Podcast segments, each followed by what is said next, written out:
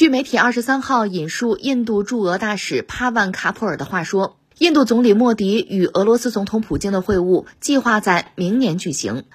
早前，彭博社炒作称，莫迪以俄罗斯威胁在乌克兰战场使用核武器为由，拒绝与普京举行会晤。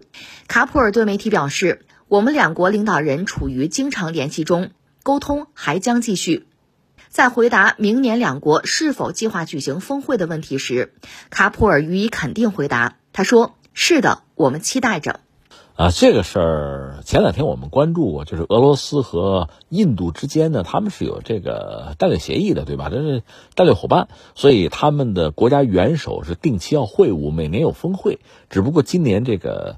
莫迪据说是躲了啊，没有参加这个峰会，就俩人嘛，普京和莫迪，莫迪不去，呃，让普京也很尴尬。那西方马上打这个机会，你看没有？这就是说，俄罗斯现在这失道寡助啊，呃，莫迪，印度在疏离，在疏远俄罗斯，马上要把这个事儿拿出来，要念叨念叨。那印度方面给了个回应，说没这事儿，没这事儿啊，元首峰会该做还得做，明年还得见面呢。啊，就这么一个事情，这个事儿怎么看？我觉得一样一样说啊。一个，我们从宏观上讲呢，就是你这个世界上二百来个经济体，而且不管你喜不喜欢、接不接受，一个是它确实全球化，另外呢有一个国际秩序在。那在这里边呢，国家和国家之间是要打交道的，特别是大国之间，它不可能不打交道。你说我就跟你们，我脱钩，我谁也不理，不可能的。于一个国家自身的利益考量，于一个民族的生存发展考量，你都得和别人打招呼啊，都得和别人打交道，这是肯定的。你完全和这个世界啊脱钩，呃，和这个国际秩序完全就是没有交集，是不可想象，是不可能做到的。我们就说现在俄罗斯搞这个特别军事行动，说到底他自己说的嘛，就是对这个单极世界我是不满的，我要推进多极化的世界，可以。那即使如此，即使你对西方不满。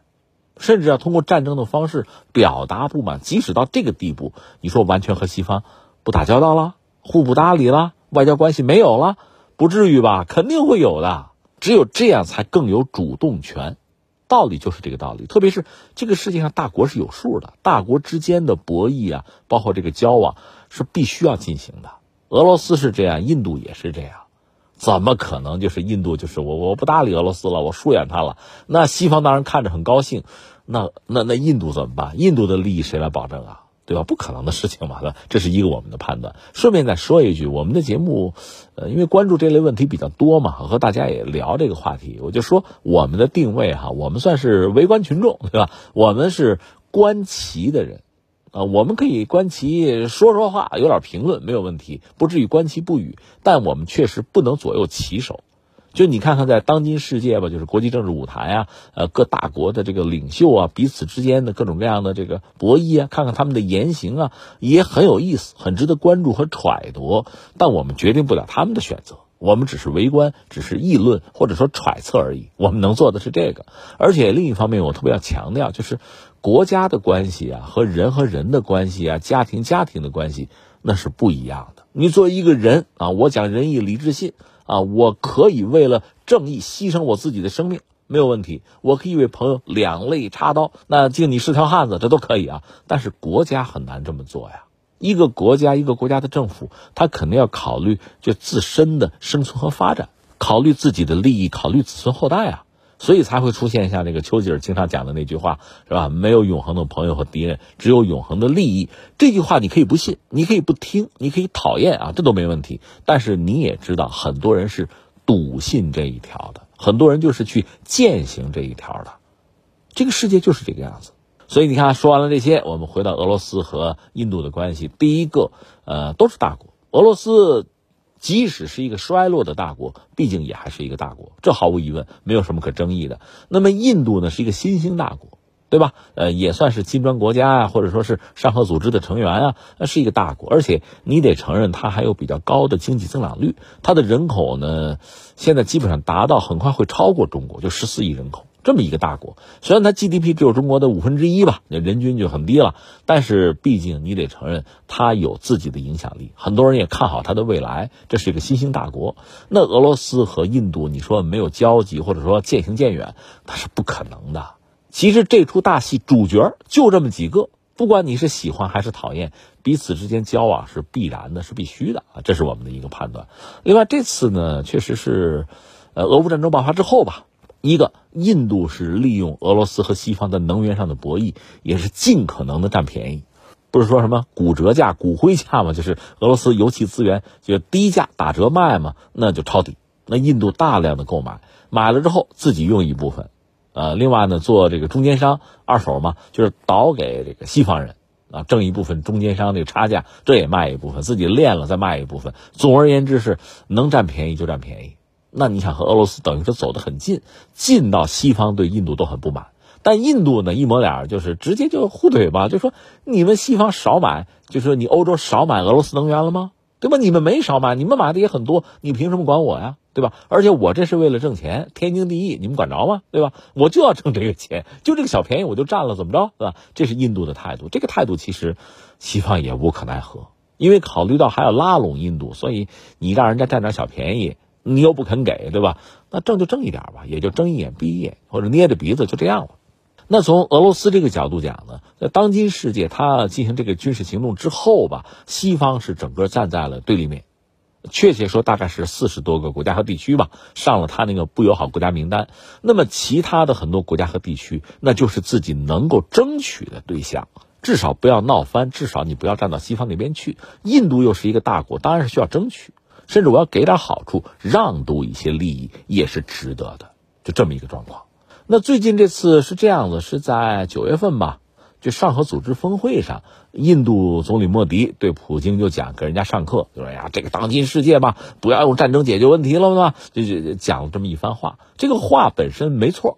啊，似乎还是在道义制高点，但是印度你就忘了，你对巴基斯坦呢？我是不是也可以提醒你这番话呀？你不要动武嘛，对吧？不要看你国家实力比巴基斯坦强，你不要动武，是吧？和平才是主旋律啊，对吧？那我给你讲一番话，你爱听吗？另外就是普京讲到说这个核武器的问题，西方普遍认为俄罗斯是拿核武器这事儿啊在做要挟，在威慑。那么莫迪呢，就是说不对啊，不应该用核武器来威慑这个世界，威胁这个世界啊。呃，以此为理由，或者说西方认为是因为这个原因，普京讲到核武器，所以莫迪呢就就回避这次峰会了，就没有见面。当然，到底是什么原因，其实印度方面没有给出一个很官方的、大家都能接受的理由，其实没有。甚至还有这种可能性，就是我们知道俄罗斯像。像印度下订单可能要五百多样东西，就买东西啊，这里面涉及到很多，呃，什么火车或者汽车的零部件，什么保险杠、火花塞，就这些东西，其实俄罗斯都不能自给自足。以前他是向欧洲去买，欧洲是他最主要的贸易伙伴，现在闹翻了，呃，转而向印度在购买一些东西吧。那印度是不是也怕和俄罗斯有太频密的经贸的交流呢？西方会不满意。呃，甚至会招致西方的制裁，是不是有意也避一下这个风头？就这种可能性也存在。言而总之呢，目前峰会没有按照原来的计划进行。但是，正如我刚才说的，那毕竟双方都是大国，挨得又近，抬头不见低头见。我就问你，印度、俄罗斯油气，你到底还买不买啊？对吧？另外呢，我们也知道，长期以来，印度它军方装备的主要的武器，就是你喜不喜欢放在一边，毕竟是俄罗斯产品。对吧？你的航空母舰毕竟现在还在使用米格二十九 K，这是俄罗斯的战斗机啊。印度现在最新的这个航空母舰维克兰特号，呃，选择舰载机选择的是法国阵风，因为这样呢和空军空军已经买了三十六架阵风了啊，这样能形成一种算是一种一种搭配，因为将来在后勤上会有各种各样的便利啊便捷哈，这个选择其实是正确的。呃，也没有选美国的那个超级大黄蜂，也没有再选呃俄罗斯的这个米格二十九 K。但是你现在毕竟装备着大量的俄罗斯飞机，特别是空军，空军现在有三十六架阵风，那有二百多架是苏三零 MKI。这个飞机吧，怎么说呢？我们要评价叫这个喜忧参半。一方面呢，其实印度是小白鼠。俄罗斯是把自己的第一款推力矢量喷管的发动机装到这个苏三零 MKI 上，就卖给印度，呃，价钱也很很很贵啊。呃，这个飞机本身呢，可靠性当然要差一些。可是这是印度现在最主力的飞机啊，就靠它呢。你说一夜之间把它换掉，不可能的，而且是一笔巨款。所以现在俄罗斯和印度，就是各种就历史的原因、主客观的因素，根本没有办法渐行渐远，互相还。还倚仗还依赖呢，那怎么可能一刀两断呢？西方其实对这事儿也心知肚明，只不过拿这个事情说事儿哈，恶心恶心俄罗斯，或者说呃帮印度站站队，要逼着他站队，如此而已。而印度呢，当然不会上这个当。作为一个大国，其实印度对自身的独立是看得很重的，所以他会讲和俄罗斯强调该合作是合作，这个战略伙伴的关系该维持还是要维持，有便宜还是要占啊，双方该合作还必须要呃站在一起。实际上，你看，就是美国在这一年折腾的，不是搞这个印太，搞一个什么伙伴关系，最后实际上印度跑出来了，印度就不再参与了。就搞得原来那个四方的这个关系已经名存实亡了。就美国的印太战略，因为印度最终没有真正的支持，实际上已经一脚踩空了。那你说印度是对中国好吗？不是，他只是从自身利益上考量，不愿意被西方绑架而已嘛。所以对他对一个大国来说呢，自身的独立性，就是自己做自己的船长，这个能力是至关重要的。印度是一定要捍卫的。